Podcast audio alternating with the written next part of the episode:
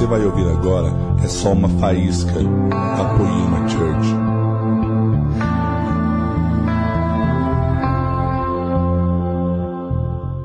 Eu agradecer ao Leandro por todo o carinho, respeito e honra que eu tenho por ele também. E estou muito feliz, cara, porque Deus está fazendo coisas novas. Não é que Ele está repetindo as coisas antigas, Ele está fazendo coisas novas. E essa noite vai ser diferente de tudo. Não porque ontem não foi bom, é porque nós andamos de glória em glória e a glória de hoje é maior.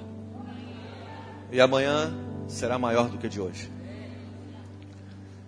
Então eu tenho muito respeito e zelo de estar em cima desse altar e poder compartilhar a palavra de Deus com vocês. Sabe, eu sou filho de um fazendeiro que era católico, apostólico, romano, praticante. Que nasceu numa cidade, ao qual eu nasci, uma cidade lá do interior de Goiás, chamada Formosa, que a maioria de vocês não conhece. Quem nasce em Formosa é Formoso. Brincadeira, é formosense. Mas é tão feio formosense que eu falo que é formoso. E meu pai conheceu minha avó, minha avó, minha avó e meu avô da parte de pai, eles tiveram 13 filhos e adotaram seis seis deficientes. Minha avó morreu no parto mais, do, do, do, do, irmão mais novo, do meu pai, do meu tio. Na noite, no dia antes dela morrer, ela chamou a irmã mais velha do meu pai e disse assim: Eu tenho que te confessar algo. Jesus me disse que eles eram católicos. E ela disse assim: Jesus me disse que ele vai me buscar amanhã. Eu vou morrer. Fala para o seu avô cuidar de todos os filhos e de especi especialmente do Ademar, que é meu pai. Porque Deus tem algo com a vida dele e com a geração dele no futuro. Uma pomba branca entrou, sentou na cabeceira da cama, eles expulsavam a pomba, a pomba voava e parava no umbral, assim, as casas fazenda não tinha forro, né? E pousava assim no, no, no, na marquise principal, na viga principal da casa. E, e quando, quando o pessoal saía, aquela pomba descia, e ficava ali na cama. No dia seguinte, no parto do, do meu tio, ele, ela faleceu e o meu pai, o meu avô nunca mais casou. Ele cuidou dos 13, cuidou do, adotou todos esses que eu te falei e ele morreu quando meu pai tinha 18 anos. Quando meu, meu pai então casa com minha mãe, eles mudam para Brasília, que é a cidade que eu moro. Minha mãe se converte através dos vizinhos de parede, sabe? Eles, no, no, meu pai comprou um apartamento e era vizinhos de parede. Era uma família de uma igreja batista tradicional da cidade.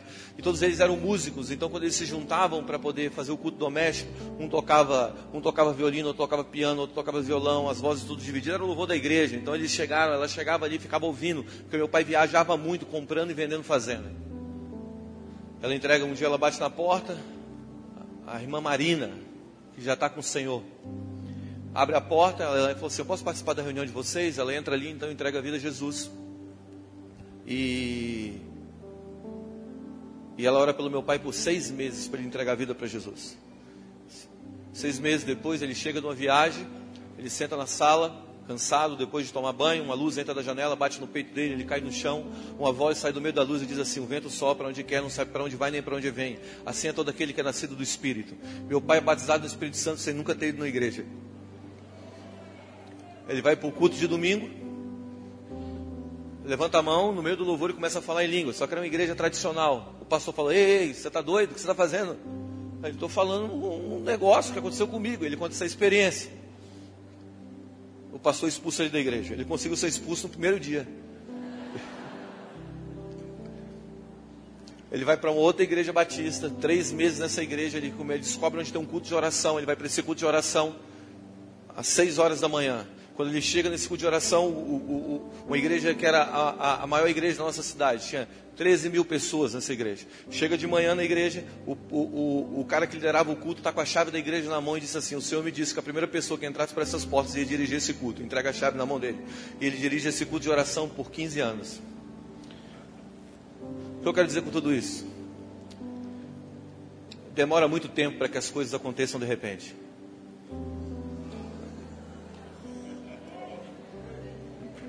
Não começou um, não começou em mim, não começou em você, não acaba em nós, continuará, porque o avanço desse reino nunca mais terá fim.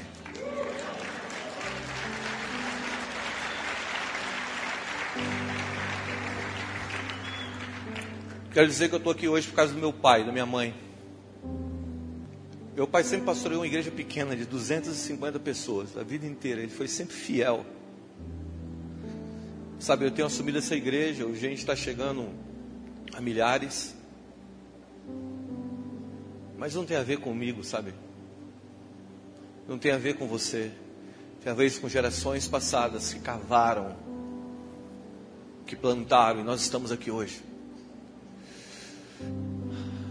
E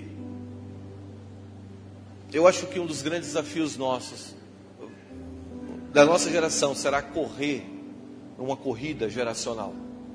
Estava conversando com o Bruno sobre isso. Acho um dos grandes, dos grandes desafios da nossa geração é entender que Deus fará coisas de repente, mas que levaram muito tempo para acontecer. E, e eu sei que a história que está sendo construída nessa casa, na nossa nação, ela já vem sendo profetizada, trabalhada, edificada por homens que vieram antes de nós, por homens que, que lançaram os fundamentos, que plantaram a semente, que outros regaram, e hoje nós estamos colhendo frutos. Amanhã um desses homens vai estar aqui, falando com vocês, tanta coisa de Deus. Eu me lembro a primeira vez que eu fui num Fogo Glória, foi no segundo Fogo Glória, no Sesc em Belo Horizonte. Um lugar pequenininho. Ana Paula Valadão estava embaixo das cadeiras. Assim, ninguém conhecia Ana Paula Valadão, galera. Eu me lembro do Gregório, o mover de Deus entrou no lugar e o Gregório sem camisa, tirando a camisa, em cima, em cima da cadeira, assim, rodando assim. Ó. Eu me lembro que o culto começou às nove da manhã e era nove da noite e não tinha acabado. Eu saí de lá dizendo: O que está acontecendo, cara? Me lembro que a minha esposa uma vez pegou um carro e foi para Goiânia, na Luz para os Povos, do apóstolo Sinomar, homem de Deus. E ela voltou e falou assim: Cara, você tem que conhecer dois caras que eu conheci lá. Eu nunca vi aquilo na minha vida. Agora eu entendo, a minha visão de adoração ampliou. Era Davi Silva e o Mike. Sabe, eu sei que nós estamos vivendo coisas poderosas hoje, mas coisas que foram plantadas lá atrás. Então, antes de qualquer coisa, nós precisamos honrar os nossos pais. E nós precisamos honrar quem está plantando hoje para o futuro. Sabe, se a tua visão é apenas para uma geração, a tua visão é pequena. A nossa geração, a nossa, a nossa geração precisa pensar que muitas vezes nós, nós plantaremos uma semente que nós nunca veremos o fruto dela estava agora nos Estados Unidos e eu fui, eu saí de uma ministração, estava fazendo um evento lá e eu saí desse, de, desse congresso e eu desci para um parque de uma floresta de dois mil anos. Imagina uma floresta de dois mil anos, cara. Tinha uma árvore lá que, que tem dois mil e duzentos anos. São as sequoias.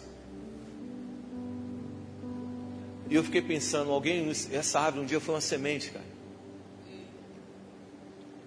Não despreze os pequenos começos. Sabe, se hoje tem algo grande, não é por causa de nós, é por causa de alguém que veio antes de nós. Então a gente tem que aprender a viver um movimento de honra, amém? Ah, a história, a história da igreja, ela é linda. Eu desafio você a estudar a história da igreja, você vê que tudo que nós estamos vivendo foi regado e plantado com sangue pelos nossos irmãos. Mas eu acredito que hoje nós precisamos de uma mudança radical na nossa forma de vermos Deus.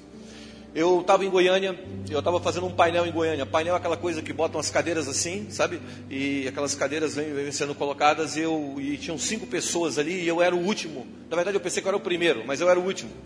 E eu estava sentado naquelas cadeiras ali e, e, e com, eu estava com alguns teólogos e pastores de longa data, de caminhada, cabelos brancos. Eu era o mais novo ali. Eu estava sentado ali e aí se levantou uma pergunta, e essa pergunta foi o, o tema daquele painel: qual é o principal problema da igreja hoje? E aí eu pensei que eu ia ser o primeiro, mas acabei sendo o último. Então todo mundo começou a responder: ah, o principal problema da igreja é a forma como a igreja lida com a sociedade. Nós temos tido um distanciamento da sociedade. Aí o segundo, o principal problema da igreja é, como a igreja lida com dinheiro. Blá, blá. E eles começaram a falar uma série de coisas que eu ia falar. E eu fui ficando por último, eu fiquei pensando, cara, agora eu rodei, mano. Porque o que, que eu falo? Os caras estão falando tudo que eu vou falar. E aí a, a, coisa veio se desenrolando, desenrolando, foi chegando em mim. Eu comecei a pensar, vou falar o que o primeiro falou, porque o que o primeiro falou ninguém vai saber, né? É esquecer, né? Mas quando chegou em mim, eu dei um grito. E eu não sei porque eu fiz aquilo, cara. Foi o Espírito que moveu dentro de mim. Mas depois que eu dei o grito, eu gelei a espinha, porque eu disse assim: o principal problema da igreja, na minha maneira de ver hoje, o principal problema da igreja é Deus. Tinha um teólogo do meu lado mexendo no celular, ele fez assim: ó. Ele tomou um susto, olhou para mim. E eu cresci numa quadra, que era a quadra o seguinte: o que você fala, você sustenta. Sabe aquele negócio? Está olhando o quê? Está olhando o quê? O quê? Por que está me olhando? Por que está me olhando por quê? Por que você está me olhando? E é, é tipo aquela briga de galo, tá ligado? Agora eu falei, eu tinha que ir até o fim. E na hora que eu falei isso, me veio uma frase na cabeça de Adado Tozen, que diz isso aqui.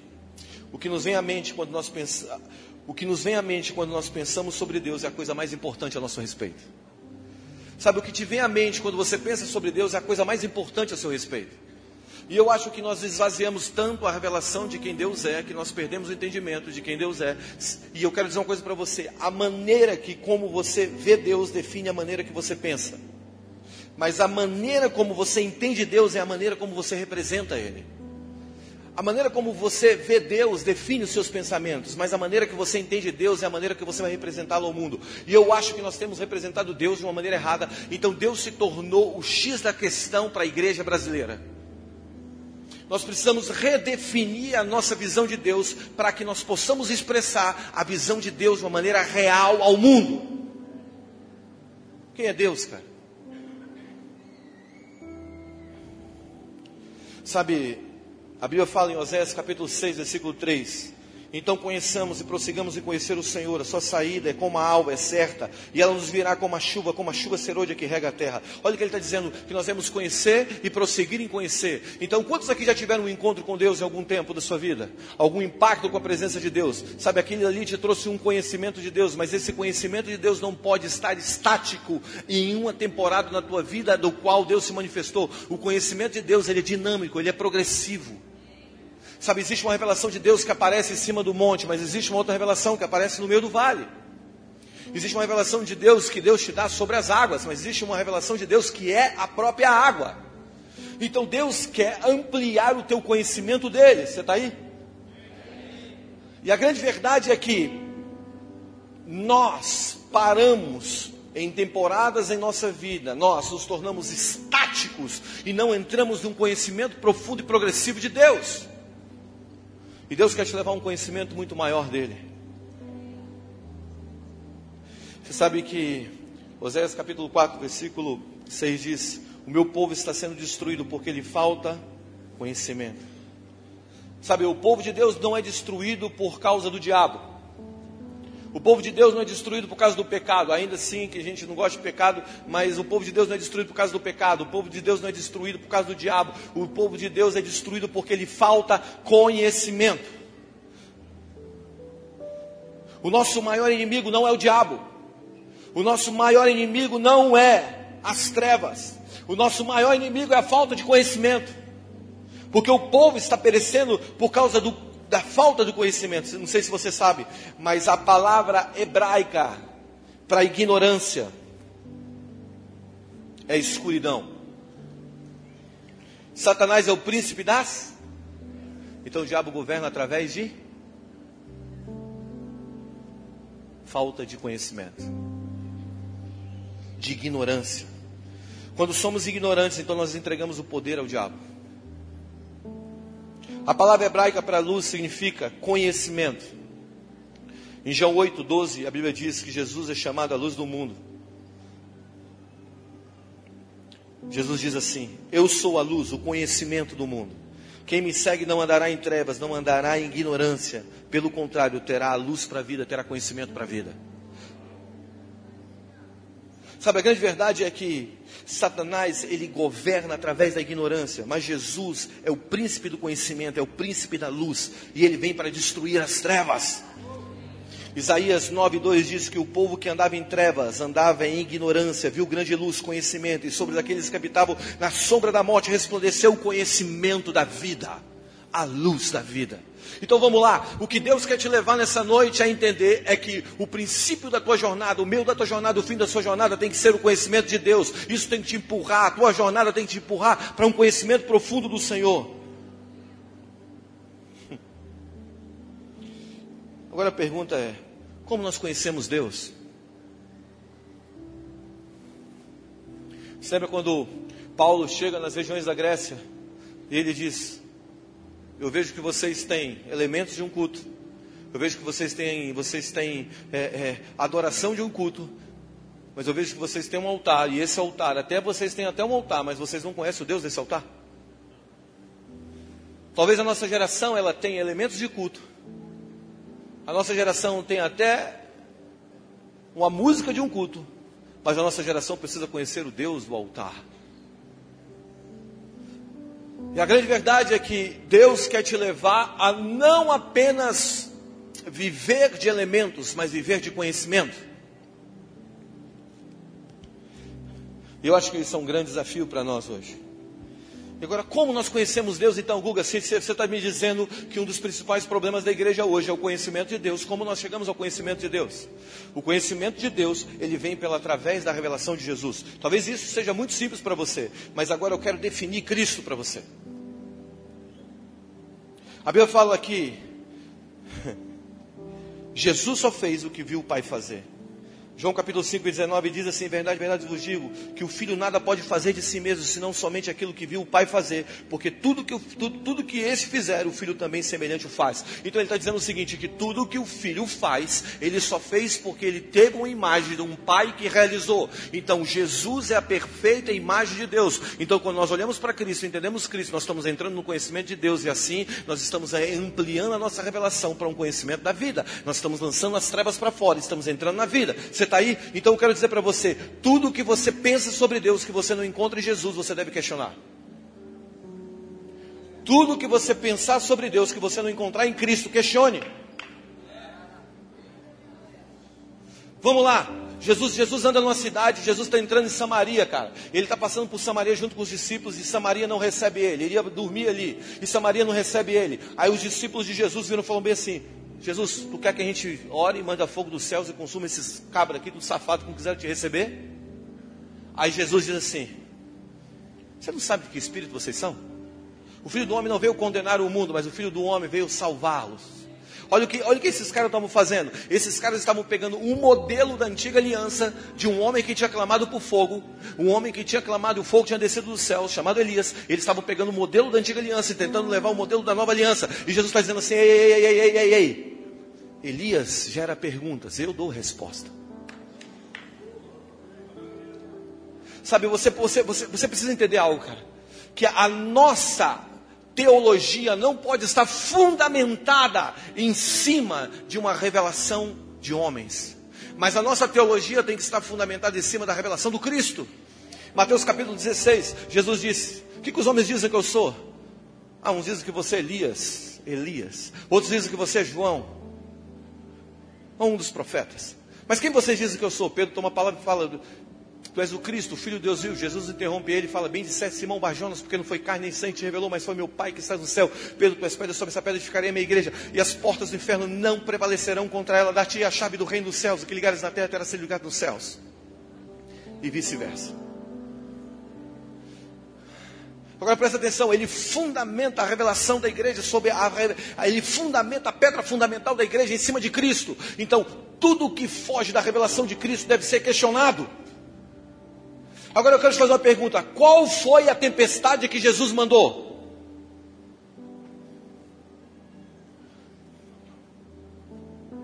Nenhuma. É porque Deus está mandando uma tempestade para a sua vida.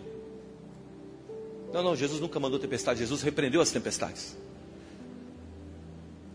Uma pessoa chegou para mim um dia, um dia para mim e disse assim: Guga, Deus colocou essa doença na minha vida para tratar a minha vida. Deus está tratando a minha vida através dessa doença. Eu perguntei para ele: está indo no hospital? Ele falou assim: Estou. Então você está indo contra a vontade de Deus. Para de ir no hospital. Fica doente e morre. Porque se Deus colocou, enfrenta o que Deus colocou. Agora, qual foi a doença que Jesus colocou em alguém? Pelo contrário, todos que foram até ele, ele arrancou todas as enfermidades. Guga, e Ló? Ló gera perguntas. E Jó, Jó gera perguntas. E Jesus dá a resposta. A gente tem que parar de botar na conta de Deus aquilo que não é de Deus. Porque senão nós estamos perdendo o dom de discernimento. Está entendendo? A gente começa a perder. Muitas vezes está uma, uma, uma, ação maligna vindo nos atacar e nós achamos que é Deus que está fazendo aquilo e nós perdemos o dom de discernir. E, consequentemente, nós podemos, perdemos o poder de repreender.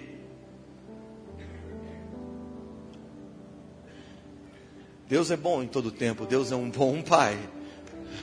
é um bom pai. Então, como nós entendemos Deus? Nós entendemos Deus através de Cristo. Todas as ações de Cristo foram medidas pela revelação de. Todas as ações de Cristo foram medidas pelas, pelo conhecimento de Deus. Ele olhava para o Pai e ele era o espelho do Pai. Ele refletia o que o Pai fazia. Eu amo isso, cara, porque isso desmistifica a imagem de um Deus que é um Deus turrão. Então, se você não entender Deus, você vai representá-lo de uma maneira errada. Um dia um grupo de pessoas juntaram para apedrejar uma mulher. E estava todo mundo com a pedra na mão. E Jesus começa a escrever no chão. Ele levanta e diz: Quem não tem pecado, atira a primeira pedra. As pedras caem na mão. Jesus fala: Onde estão seus acusadores? A grande verdade é que nós, como igreja, aprendemos a ficarmos apontando o pecado. E eu tenho dito isso constantemente. Mas forte do que apontar o pecado é liberar o destino das pessoas. Quando Moisés encontra Deus numa sarça, Deus não falou assassino, Deus disse libertador. Você tem que entender algo, você não tem que ficar atrás das mazelas. Você tem duas maneiras de viver a vida. Vamos lá, duas maneiras de viver a vida. Você tem uma maneira de viver a vida, só duas maneiras de viver a vida. Você tem uma maneira de viver a vida da terra para os céus ou dos céus para a terra. Não sei se você sabe, mas existe três céus, biblicamente dizendo. Existe o primeiro céu, que é o céus, que é o céu das estrelas, que é o céus onde você passa angústia, tribulação, dor, é, é, é, é, abandono, aonde você passa, onde você sente amor pelos homens. Esse é o primeiro céu. Existe o segundo céus, que são os céus das batalhas espirituais. Você lembra quando o príncipe da Pérsia, ele reteu as palavras que chegaria a Daniel, então houve uma guerra espiritual. Deus manda Miguel ali, e Miguel luta aquela batalha, e as palavras chegam até Daniel. Esse é o segundo céus, os céus das batalhas espirituais. Mas existe um terceiro céus, que é chamado céus dos céus, que é os céus do Senhor. E nesses céus é onde o trono de Deus está. Paulo diz: Eu conheci um homem que foi no terceiro céu. Eu não sei se foi em carne, eu não sei se foi, foi em espírito, mas eu conheci esse homem. Cá para nós, Paulo estava falando dele mesmo. A Bíblia fala também que nós estamos assentados com Cristo nas regiões celestiais. Então nós estamos com Cristo no terceiro céu. Se nós vivemos da terra para os céus, angústia, medo, depressão, tristeza, abandono está sobre nós. Se nós vivemos da terra para os céus, principados, potestades estão sobre nós, mas se nós vivemos do céu para a terra, medo, angústia, principado, potestade, coisas do passado, do porvir, está tudo abaixo de nós. Se você começa a ter uma perspectiva de Cristo para o mundo, você vai começar a falar aquilo que realmente Deus quer que você fale. Se lembra Isaías capítulo 6? Isaías capítulo 6, Isaías está diante do trono de Deus, ele diz assim: Ai de mim que vou perecendo, porque eu sou um homem de lábios impuros e moro em meio a um povo de impuros lábios, e meus olhos viram o rei. O que, que ele está dizendo? Eu sou um homem de lábios impuros e moro em meio a um povo de impuros lábios. Isso era verdade? Sim, era verdade. Mas a Bíblia fala no versículo seguinte que os seres dos céus olhavam para a terra e diziam uns aos outros: Santo, Santo, Santo é o Senhor dos exércitos, toda a terra está cheia da glória de Deus. Os homens dos céus estão dizendo: a terra está cheia da glória. Os homens da terra estão dizendo: a terra está em puros lábios. Você tem que escolher de que perspectiva você quer ver o mundo. Vamos lá, se você, você vai enxergar do modo natural, a política brasileira está acabada. Se você for enxergar de modo natural, sabe, os artistas do Brasil estão nas trevas. Mas se você for enxergar na imagem dos céus, você vai começar a liberar o destino e não a tragédia. Você precisa conhecer Jesus, cara. O dia que Jesus, você encontrou Jesus, você olhou para ele, ele não te acusou. Você só olhou para ele, você já foi convencido daquilo que você estava errado. É o amor que encobre as multidões de pecados.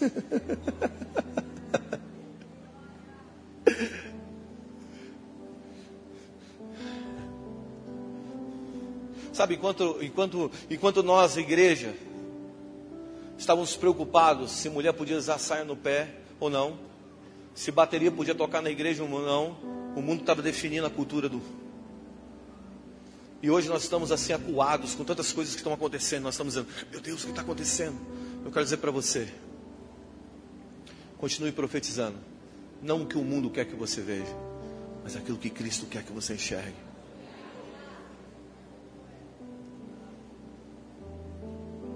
A Bíblia diz em Zacarias que o menor no reino de Deus nos últimos dias seria do tamanho de Davi. o menor. O menor no reino, Douglas, o menor. Sabe o que significa? Avivamento. Você olha para Apocalipse, você treme com Apocalipse. Eu quero dizer para você: Apocalipse é o único livro da Bíblia que aparece a igreja sem mancha, sem ruga e sem mácula. A igreja é gloriosa. Você tem que escolher como você vê Apocalipse. Você, você tem que escolher de que perspectiva você enxerga o mundo. Você está aí? Então a grande verdade é que nós não conseguimos enxergar, entrar no conhecimento de Deus, se nós não entramos na lente de Cristo. Cristo absoluto na sua obra. Tem um pastor amigo meu americano que ele diz que Jesus é a perfeita teologia. Quando nós olhamos para Jesus, nós temos a teologia perfeita, o fundamento perfeito.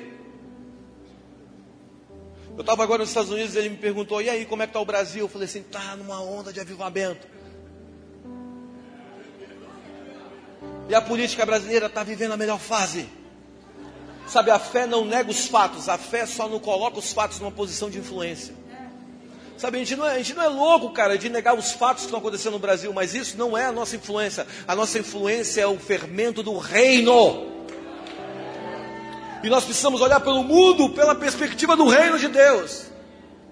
Agora a pergunta é: como eu entro no conhecimento de Deus? Então você está me dizendo, Guga, que Deus, o conhecimento de Deus vem através de Cristo. E como eu entro no conhecimento de Cristo? Eu quero te dar três chaves rápidas para você entender como, como você entra no conhecimento de Cristo. Tudo para mim é três, né? Três, três, três. Primeira coisa, por revelação. Diga por revelação. Sabe quando, quando Deus fez o homem no Éden, Deus, Deus, Deus fez o homem no Éden e Deus disse assim para o homem, quando depois de ter feito, ele disse assim: Olha, você vai governar sobre tudo, dá nome a todas as coisas aí, governe sobre o jardim. Então Deus deu uma autoridade de governo sobre o homem, o homem tinha autoridade sobre aquele jardim. Então eu fico imaginando o homem andando no jardim, dizendo bem assim: Isso aqui é girafa. Isso aqui, isso aqui é elefante, elefante macho, elefante, elefoa. Agora, feminino de girafa é girafa fêmea, né? Eu não sei. Então, ele foi dando nome a todas as coisas. E aí eu fico depois pensando, Adão andando no jardim, ele entendeu então que ele precisava de uma companheira. Aí Deus adormece, ele tira toda a parte feminina de dentro dele. Diga, toda a parte feminina. Quantos aqui são homens? Vamos lá, duvida não, você é homem, cara. Quantos aqui são homens? Diga, Deus tirou toda a parte feminina. Então não vem me dizer que você tem parte feminina, não, cara. Deus tirou toda a parte feminina e fez a mulher. E aí quando Deus fez a mulher, ele acorda, fala, começa a falar aquelas coisas malucas dele lá, entendeu? Varoa, isso não, isso não rola hoje, cara. Na época até está muito discurso aí. E aí Adão, provavelmente, ele comunica com Eva. Ele começa a dizer o seguinte: Deus mandou a gente fazer tudo isso aqui, governar sobre o jardim. Agora presta atenção: quando você ouve algo de Deus, isso é uma revelação. Quando você ouve algo de alguém, isso é uma comunicação. Você está aí? Então você não entra no conhecimento de Deus por comunicação, você entra no conhecimento de Deus por revelação. Então toda palavra que sai da minha boca, se não cai no seu coração, se transforma numa revelação, se o Espírito não transforma isso numa revelação, é apenas comunicação. Por isso existem muitas pessoas que vêm para a igreja, ficam na igreja, e amam a igreja, ficam na igreja de novo e nunca se tornam um cristão.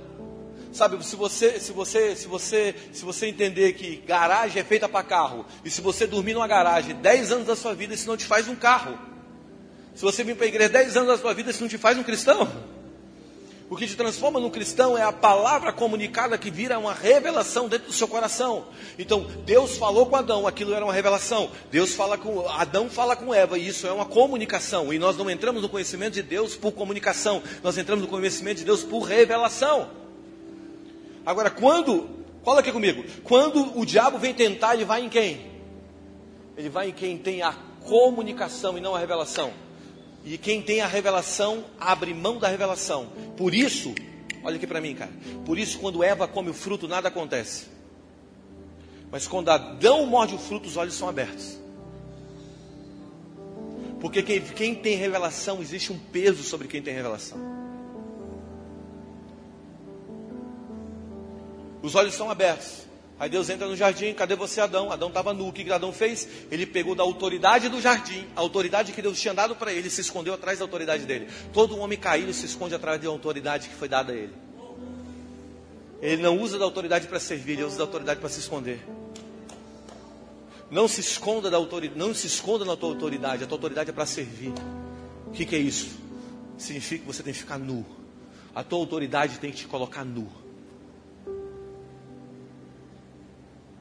Você fica se escondendo da autoridade. Sabe, existe muito músico que se esconde atrás do dom, do talento.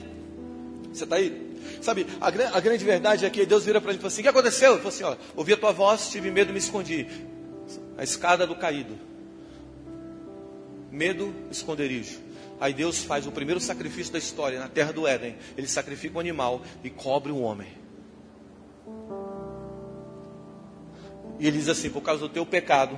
Olha o que ele fala antes. Ele chama a serpente Eva e senta Adão e diz assim: Por causa de você ter enganado a mulher, fala para a serpente: rastejarás e comerá pó de terra. Alguém já viu alguma serpente comendo pó de terra aqui? Ninguém, né? pó da terra fala da natureza carnal, natureza do homem. Então ele rastejarás e comerá da natureza carnal. Onde há a natureza carnal, há alimento de serpente. Aí depois para a mulher ele fala sobre as dores de parto, sobre o corpo. A sentença da mulher foi sobre o corpo. Mas o homem, por causa da revelação, ele diz: a terra foi ferida de maldição, ela produzirá abrolhos e espinhos. O primeiro Adão produziu espinhos, o último Adão toma uma coroa de espinhos. Porque o primeiro botou uma maldição, o segundo arranca a maldição. E aí, e aí olha, olha o que acontece. Por causa do homem carregando a revelação, ele feriu a terra. A quem muito é dado, muito é cobrado, cara. Nós não podemos viver de informação. Nós temos que viver de revelação. O que te garante uma vida longa no reino de Deus é a revelação que você recebeu, não a informação que você tem. Então nós temos uma igreja cheia de informação, mas nós precisamos de uma igreja cheia de revelação, de homens que carreguem revelação. Então, primeira, o primeiro modo de você entrar no conhecimento de Deus é por revelação. No conhecimento de Cristo, você não entra no conhecimento de Cristo sem revelação. Você pode, você já ouviu aqui falar de Barack Obama? Sim. Você já ouviu, já, já leu alguma coisa sobre Barack Obama? Sim. Já leu alguma coisa sobre o Trump? Sim. Você já ouviu, já leu, já viu alguma coisa na TV sobre o Trump? Sim. Você já teve com Trump? Não. Você já ouviu alguma coisa sobre Jesus? Já leu alguma coisa sobre Jesus? Sim. Já teve com Jesus? Não responda. Sabe, a grande verdade é que muitas vezes, muitas vezes nós estamos lendo, ouvindo, mas nunca estando.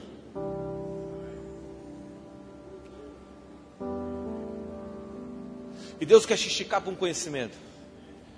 A segunda maneira de você entrar no conhecimento de Deus, de Jesus, é por fé na palavra. Diga fé na palavra. Sempre quando os discípulos estavam andando no caminho de Emaús, algumas pessoas aqui talvez já ouviram falando sobre isso, mas Jesus ressuscita dos mortos e começa a andar com os discípulos no caminho de Emaús. Eles estão andando no caminho de Emaús Jesus está andando com eles. Aí Jesus pergunta: O que está rolando aí? Ah, você não sabe, você é um forasteiro? Não, me conta aí o que está rolando. É o seguinte: o homem que era o profeta, bam, bam, bam, e morreu. Aí Jesus começa, a Bíblia fala que Jesus começa a citar Moisés e os profetas. Moisés, os cinco primeiros livros da Bíblia os profetas. Provavelmente Jesus pegou os textos da sua morte e da sua ressurreição. Ele pegou os textos messiânicos e começou a cintar no caminho de Emaús. O que Jesus estava querendo dizer? Se você não acredita na palavra escrita, quando a palavra revelada estiver com vocês, vocês não vão identificá-la. Vamos lá, primeiro você se fundamenta no que está escrito, depois você vai ver o que é revelado. Você está aí?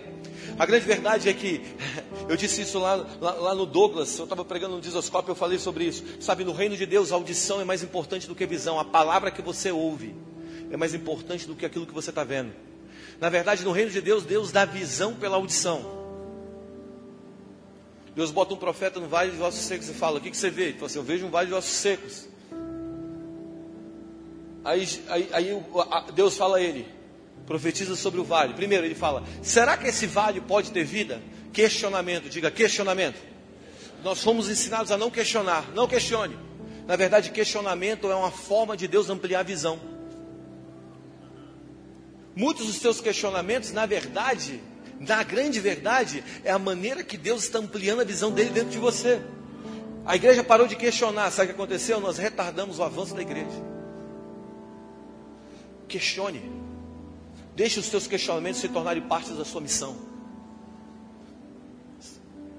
E aí o que acontece? Ele questiona, e depois Deus começa a falar, profetiza sobre o vale, ossos com os ossos, a carne, tendões, e vem a vida. O que Deus está dizendo a ele? Deus está dizendo, você está enxergando algo, mas eu estou dizendo algo diferente do que você está vendo. Eu quero te dar a visão pela audição. Muitas vezes, quando Deus começa a falar com você, você tem que fechar os olhos, porque a realidade dos seus olhos é diferente da realidade dos seus ouvidos. E a fé vem pelo ouvir. Então, o que você ouve muitas vezes é diferente do que você vê. E você tem que simplesmente botar o pé para fora do barco e andar naquele lugar que é incerto, apenas porque você está ouvindo e não porque você está vendo. Eu vou mais longe. Eu vou mais longe. Quando Deus fala algo com você, quando Deus fala algo com você, Deus não. isso aqui é louco, cara. Quando Deus fala algo com você, esses dias Deus falou isso para mim. Eu estava lá no meu quarto, há uns quatro meses atrás, Deus falou assim para mim: quando eu falo algo com você, Guga, eu não estou comunicando com você, apenas comunicando, eu estou criando, porque tudo que eu falo se faz. Disse Deus: haja luz e ouve. Então, se Deus falou algo sobre o seu futuro, o seu futuro não é mais um tempo, é um lugar. Deus criou aquilo. Quantos aqui tem uma palavra de Deus? E quando Deus falou algo sobre o seu futuro, então o teu futuro não é mais tempo, é um lugar. Então Deus construiu um lugar. Aí você fala assim, Guga, mas eu não cheguei nesse lugar. É mais ou menos como o GPS. Você bota no GPS São Paulo, Rio de Janeiro, você está indo para o Rio de Janeiro, você erra o caminho. O GPS fala o quê? Recalculando. O tempo muda, sim ou não? Mas o destino muda? O destino não muda. O tempo pode mudar, mas o destino continua o mesmo. Todas as vezes que Deus falou algo para você, o seu tempo não é mais tempo, é lugar. Porque Deus está criando. Deus continua criando, cara. Deus continua falando. E o mundo vai sendo criado. As coisas que não existem começam a se tornar reais. Então você precisa acreditar na palavra antes que a palavra se manifeste, porque quando a palavra se manifestar, se você não crê, você não vai reconhecer.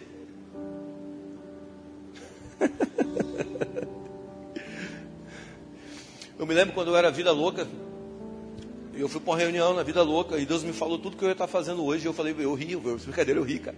Meio Sara, né? Mas eu ri.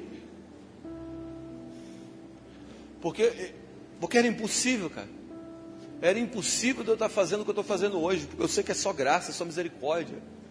Eu sei que não sou eu. Se tirar Jesus daqui, eu nunca estaria aqui. O que me trouxe até aqui foi Jesus. Como eu posso me gloriar daquilo que não é meu?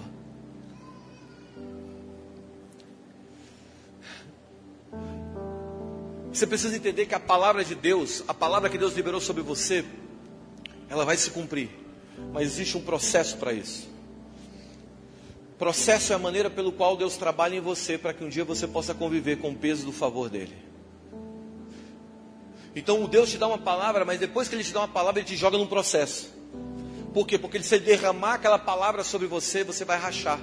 E Deus não pode derramar algo que, e a bênção, a bênção de Deus não pode acrescentar dores.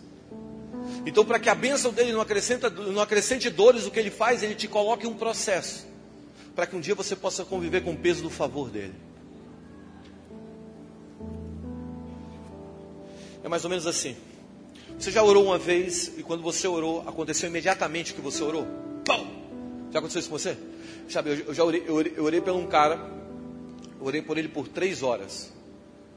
Ele, ele tinha esclerose múltipla, ele não andava. Lá no ABC Paulista. Ele não andava seis anos. Depois de três horas olhando por ele, ele mexeu o pé, mexeu o outro pé, mexeu a perna, levantou, pegou a cadeira de roda e foi embora para casa com a família toda chorando ao redor. Eu estava na Universidade Federal do Amazonas, eu comecei a orar e tinha um cara que tomou um tiro no rosto, numa briga de tráfico. A bala entrou debaixo da narina esquerda, quebrou os dentes da frente e parou na cervical aqui atrás.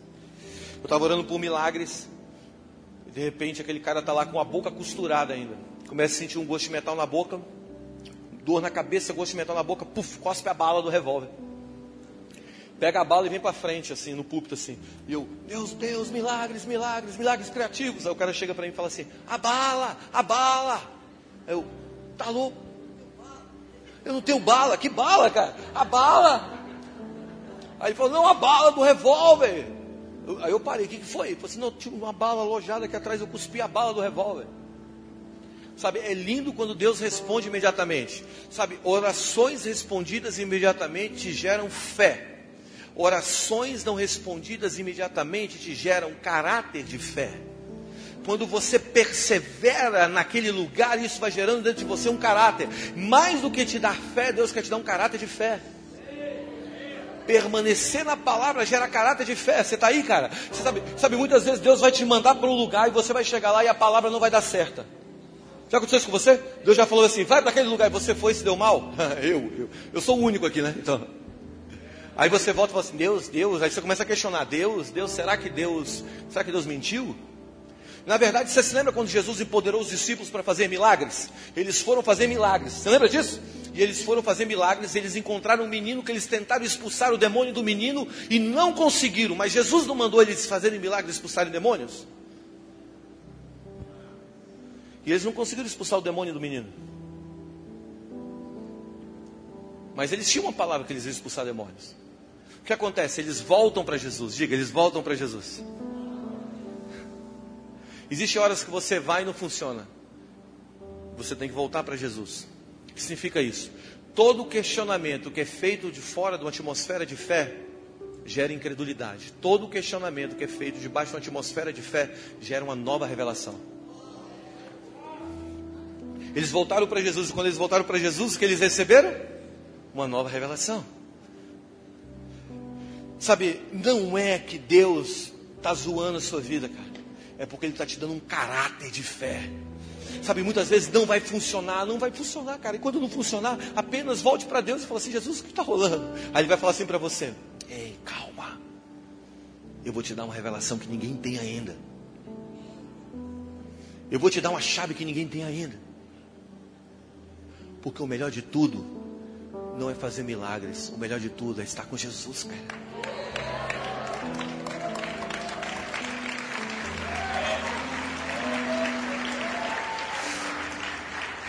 significa? Significa que você tem que se manter na palavra até que ela, até que haja um rompimento. E se não houver um rompimento, você trabalha pelas coisas eternas. Eu aprendi isso, cara. Eu trabalho pelas coisas eternas, com a expectativa de um rompimento hoje. E se eu não tiver um rompimento hoje, eu vou ter na eternidade o fruto da minha fé.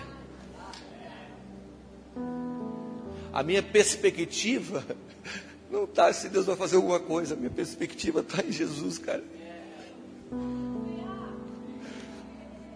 Se tudo faltar, vai ter Ele. E Ele é o suficiente. Heidi Baker diz assim: sempre haverá o suficiente, sempre. Sempre vai ter, sempre. A revelação que você encontra de Jesus em cima do monte não é a mesma do baixo, no meio de um vale. Então o teu conhecimento de Jesus no monte é um, no vale é outro. Você sabe o que o vale te dá? Família. Em todo tempo amo um amigo, mas na hora da angústia é que nasce a família. Se você nunca passar por dor, você nunca vai ter família. Se você nunca passar por, por uma, coisas que, que, que, se você tiver aquela vida perfeitinha, sabe que tudo vai bem, tudo vai bem, tudo vai bem. Você nunca vai ter uma família, mas na hora da tua dor é que os brothers, que, que os irmãos vão nascer. Em todo tempo um amigo e na hora da dor se faz um irmão. Os meus maiores amigos foram feitos nos momentos mais trevas da minha vida. Eu quero dizer para você que eu sei o que é trevas. Eu passei talvez a maior trevas da minha vida cinco anos atrás. Eu sei o que é trevas. Eu sei o que é dor, cara. Eu sei o que é ser desconstruído. Mas foi nesse lugar que eu encontrei minha família. Onde eu quero chegar? Você precisa acreditar na palavra. Deus não é homem para mentir, nem filho do homem para se arrepender daquilo que ele prometeu. Quando ele te prometeu, ele sabia que você ia errar, que você ia pecar, que você ia vacilar, que você ia tropeçar, que você ia passar por provações, tentações, abusos, abandono. E mesmo assim ele te prometeu sabendo que você ia passar por tudo isso, porque ele não está no Cronos, ele está fora do tempo, olhando para todos os tempos.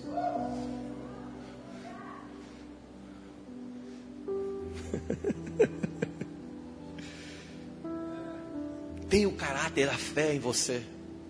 Você sabe quando Jesus faz o milagre dos pães? Cinco versículos para baixo, os caras estão brigando. O pão, o pão, o pão, o pão. Os caras estão brigando pelo pão, velho. Jesus acabou de fazer um milagre. Eles viviam de milagres, eles milagres. Eles não viviam de um caráter de milagres. Sabe, a gente tem que parar de entender, de, de viver de milagres e milagres. A gente tem um caráter na natureza de Deus, formado na natureza de Deus. Sabe, Deus não vai. Presta atenção, eu te afirmo isso. Deus não vai te abandonar jamais. Isso parece ser bobo, mas ele prometeu isso. Ele disse que ele estaria conosco todos os dias da nossa vida, todos os dias. Ele não, ele não falou a circunstância, mas ele falou todos os dias. Se agarre na palavra que ele te deu, cara. E permaneça naquela palavra, acampe ao redor daquela palavra, porque aquela palavra vai brotar, vai germinar, vai se tornar uma árvore, vai dar sombra e bons frutos.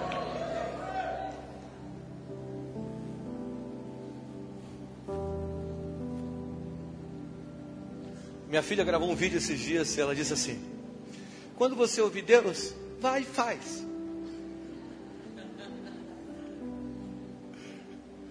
Vai e faz. Só vai e faz. Lewis diz que o ir faz o caminho. A gente só precisa ir. Você está aí? O processo, ele é necessário para o amadurecimento da palavra. Então você não pode abrir mão do processo, sabe? A dor do processo faz parte da construção de Cristo em nós. Você está aí? Olha o que João 17, 17 diz: Santificai-vos na verdade, a tua palavra é a verdade. Então presta atenção: o que te santifica? A palavra. Então você se santifica na verdade, a palavra é a verdade. O que significa? Quando você ouve uma palavra e você anda na palavra, o próprio caminhar na palavra de Deus, ele vai te santificando.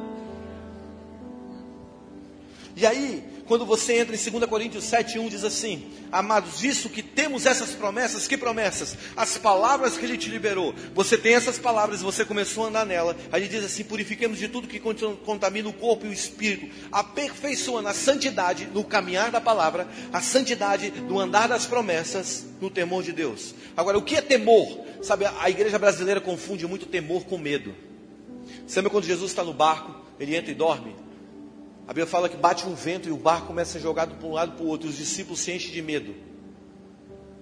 Eles descem a corda em Jesus. Jesus sobe para a proa do navio e ele repreende. Ele fala assim: Vendo, cala-te, mar aquieta-te. Quando o vento cala e o mar aquieta, a Bíblia fala que o coração deles se encheram de temor. Primeiro o barco estava em medo, depois ele se tornou em temor. Medo vem de um valor que o mundo provocará algo contra nós. Temor vem de um valor, de uma manifestação, uma benevolência de Deus ao nosso encontro. Todas as vezes que nós vemos a grandeza de Deus em, em, em atividade, nosso coração se de temor, cara. Não olhar para o céu, Deus vai me fulminar. Oh, isso não é temor. Temor é olhar para o céu e ver a grandeza dele. Sabe, eu estava eu tava falando para o Leandro, eu cheguei num parque nos Estados Unidos agora em Yosemite. E quando eu cheguei naquele parque, eu vi tanta beleza que eu comecei a falar em línguas. Tamanha grandeza de Deus é a beleza do lugar. Porque os atributos invisíveis de Deus podem ser vistos claramente nas coisas que foram criadas. Eu tive essa experiência transcendental com Deus naquele lugar. Estava eu e a Laura e minha esposa, Laura Sogueres, minha esposa, nossa família estava lá. E eu comecei a falar assim, Laura, vamos cantar, né? Vamos cantar aqui, vamos levantar a mão, vamos adorar a Deus. Não tem como. Você está aí? Então você conhece Deus quando você se firma na Jesus quando você firma na palavra. Último ponto.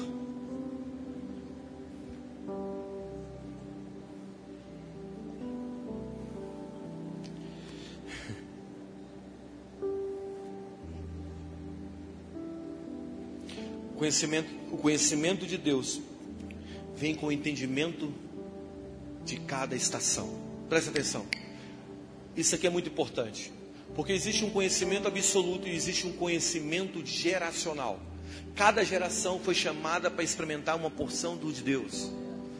Você entende isso? Sabe, sabe, é, é, é, Abraão modelou a fé.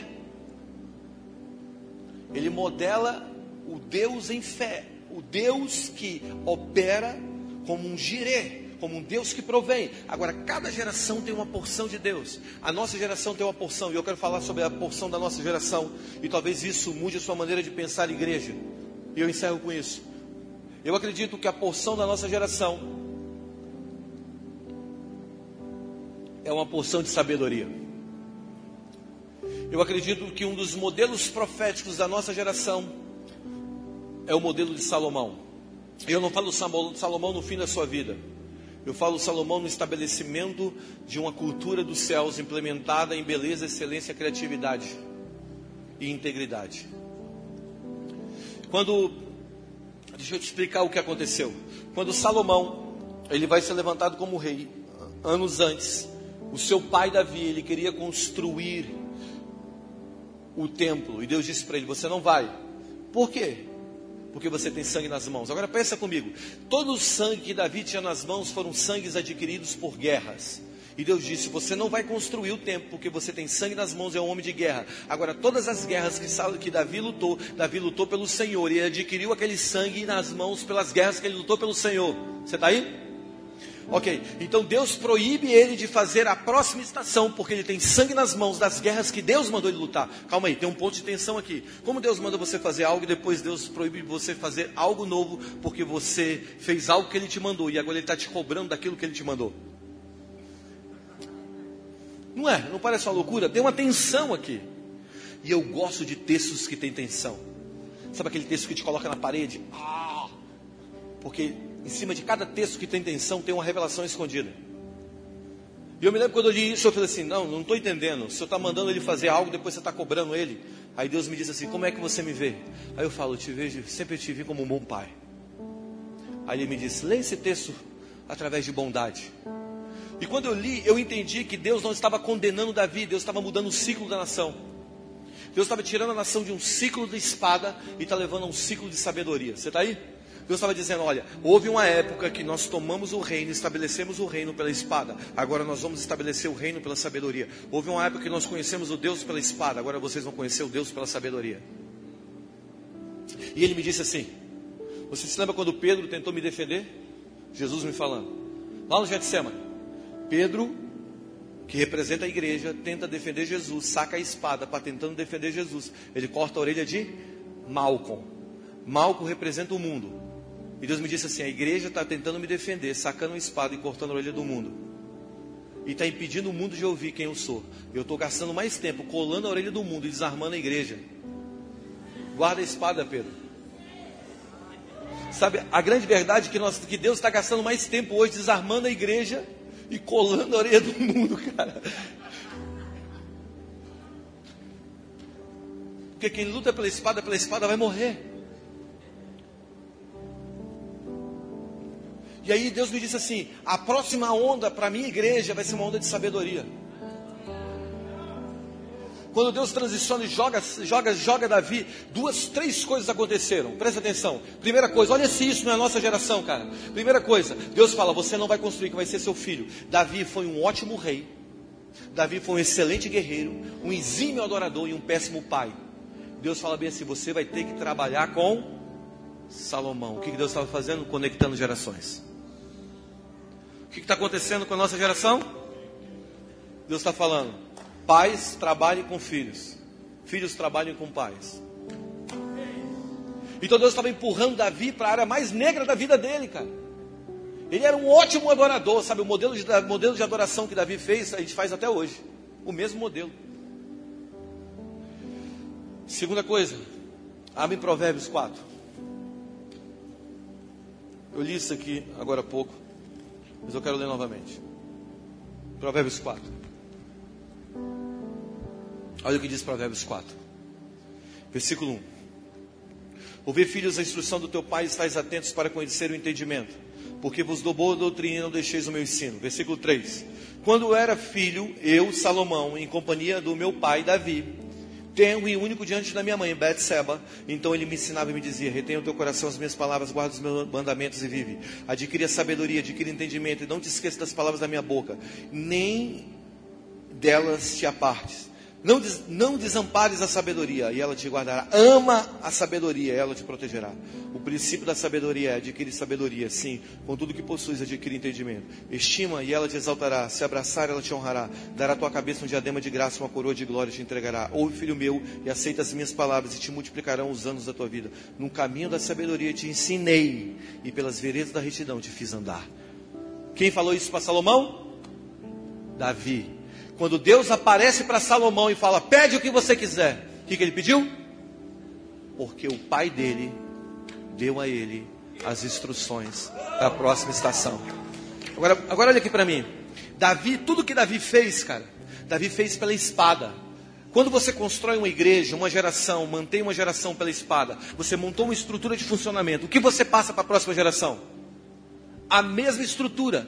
Mas Davi entendeu que a porção da próxima geração era diferente da porção dele. E o que ele faz? Ele reprograma e ele começa a dizer: Eu vou perder tudo o que eu conquistei se eu não reprogramar a estrutura. E ele começa a dar a base da sabedoria. A base da sabedoria. O que eu quero te dizer? Que se você criar os seus filhos com a sua mentalidade Talvez você perca os seus filhos, mas se você customizar os seus filhos numa mentalidade da próxima geração, você vai ter flechas na tua aljava que você vai lançar longe. Agora entenda uma coisa: sabedoria é a porção da nossa geração. A nossa geração não gosta de espada, cara.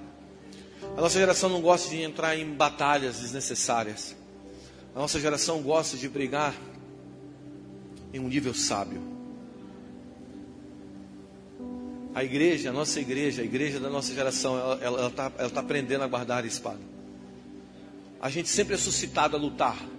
A nossa apologética sempre tem sido uma espada na mão. A gente tem que mudar isso. Porque eu vou te explicar o que é sabedoria e a gente encerra agora. Abre em Provérbios capítulo 8.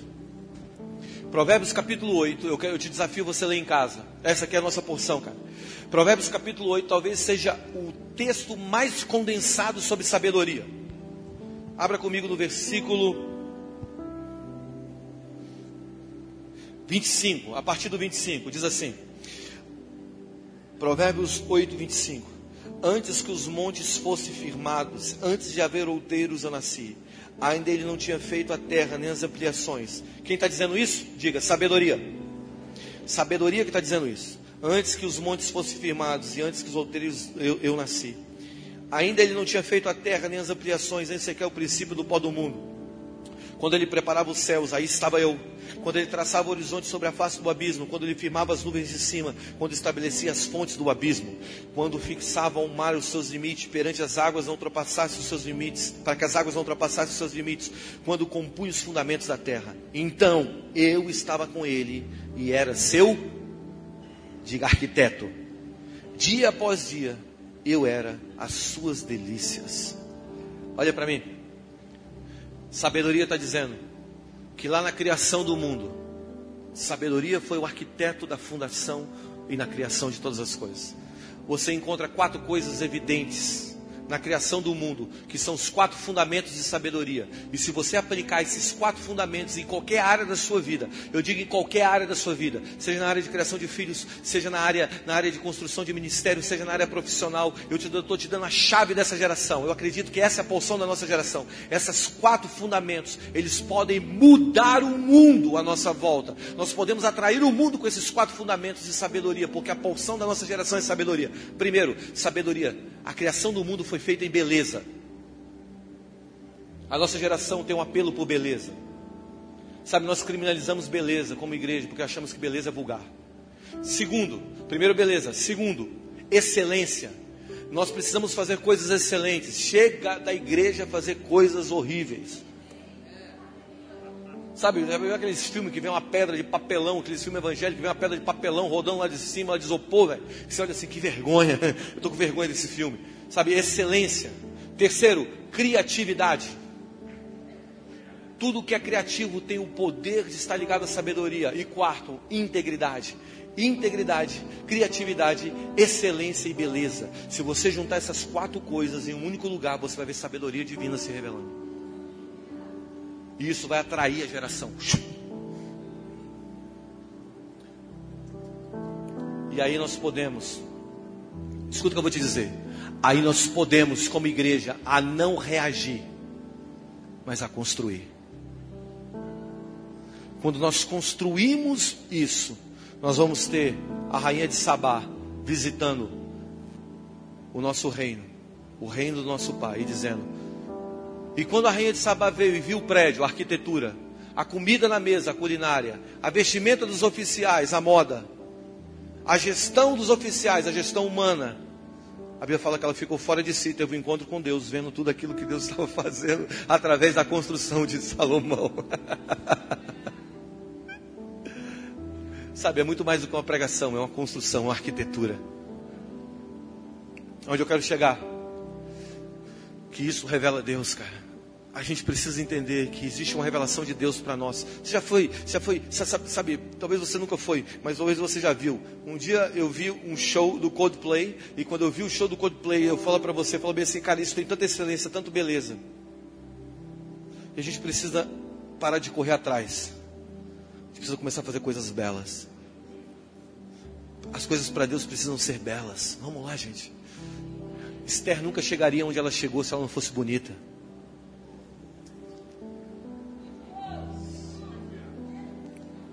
A gente tem que parar de recriminar beleza. Sabe o que eu quero te dizer hoje? É que Jesus quer se revelar ao mundo. A criação geme pela manifestação dos filhos. Filhos que são a cara do Pai. Que parece com seu Pai. Há um movimento de Deus acontecendo agora no Brasil. E esse movimento de Deus que Deus está fazendo no Brasil, ele tem por objetivo levantar a igreja e colocar a igreja numa posição como uma casa. Escuta o que eu vou te dizer. Como uma casa no alto de uma colina. Eu recebi, eu recebi uma matéria do Estadão.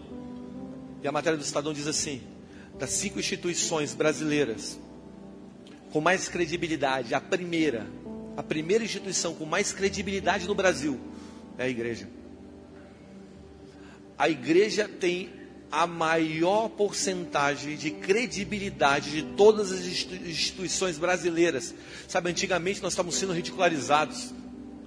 Nós estávamos passando sendo passados no fantástico como, como, como, como um povo que roubava. Hoje nós somos o povo mais que tem mais crédito no Brasil, cara. O que, que nós vamos fazer com isso? Vamos lá, o que nós vamos fazer com isso, igreja?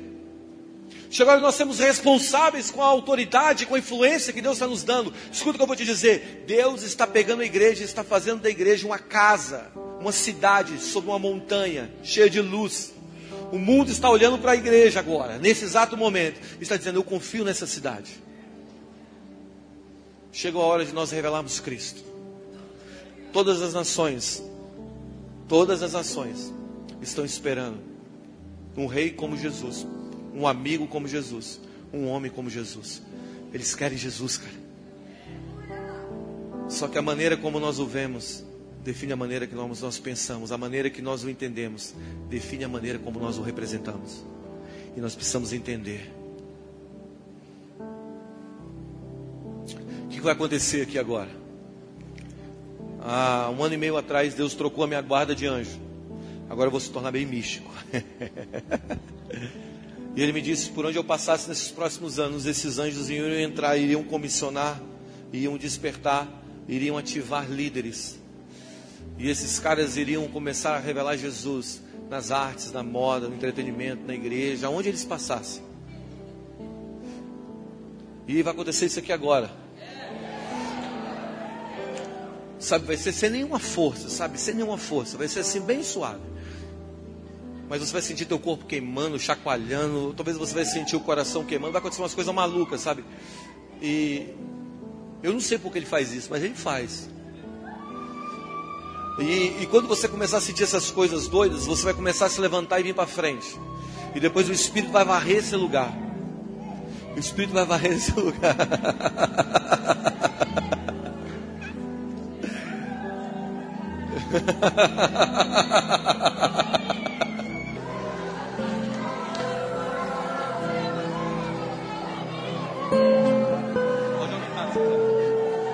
Pode fluir. Pega suas mãos aos céus essa noite, sabe? Deus é um bom Pai. Nós iremos encontrar o, o Pai pelo Filho. Jesus é o caminho de volta para o Pai.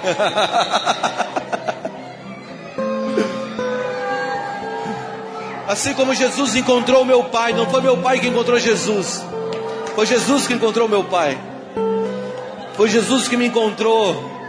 Ele vai te encontrar nessa noite. E quando Ele te encontrar nessa noite, eu te garanto que você nunca mais vai esquecer dessa noite. Nós não estamos atrás de uma mensagem, nós estamos atrás de um encontro.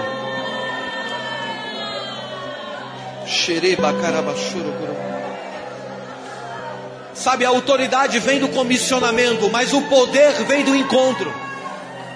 Quando Deus te comissionou, Ele te deu autoridade, mas quando você teve o um encontro, você recebeu poder. E hoje é dia de Deus te dar poder através de um encontro. Abra suas mãos. Pai, eu oro para que os teus anjos invadam essa casa. Que agora, Senhor, haja manifestações reais aqui. Que o Senhor os comissione para a manifestação dos filhos, dos filhos, dos filhos do teu reino. É hora da tua voz ser conhecida. Nós somos uma voz e não um eco. Eu oro para que o teu espírito seja derramado aqui.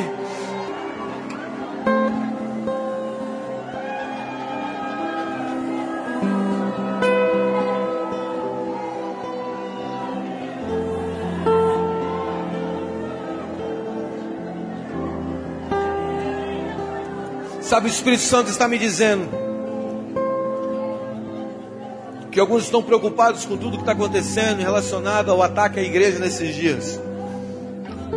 Mas quando João foi jogado na ilha de Pátimos, quando o imperador fechou as portas do mundo para ele, para que ele não comunicasse com o mundo, para que a voz da igreja não alcançasse o mundo, Deus abriu uma janela nos céus para João.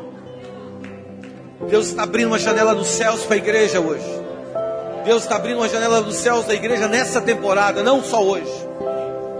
Sabe, quando parece que a voz da igreja não alcança o mundo, Deus vai abrir uma janela dos céus e esse evangelho do reino será pregado a toda criatura, um testemunho a todos os povos.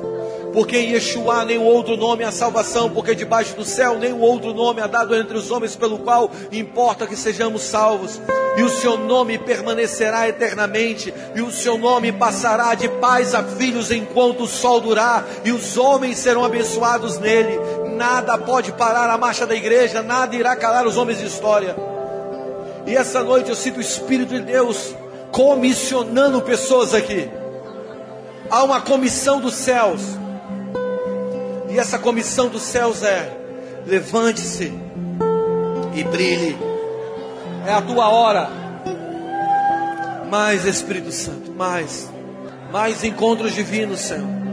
Mais encontros divinos, Pai. Mais encontros divinos,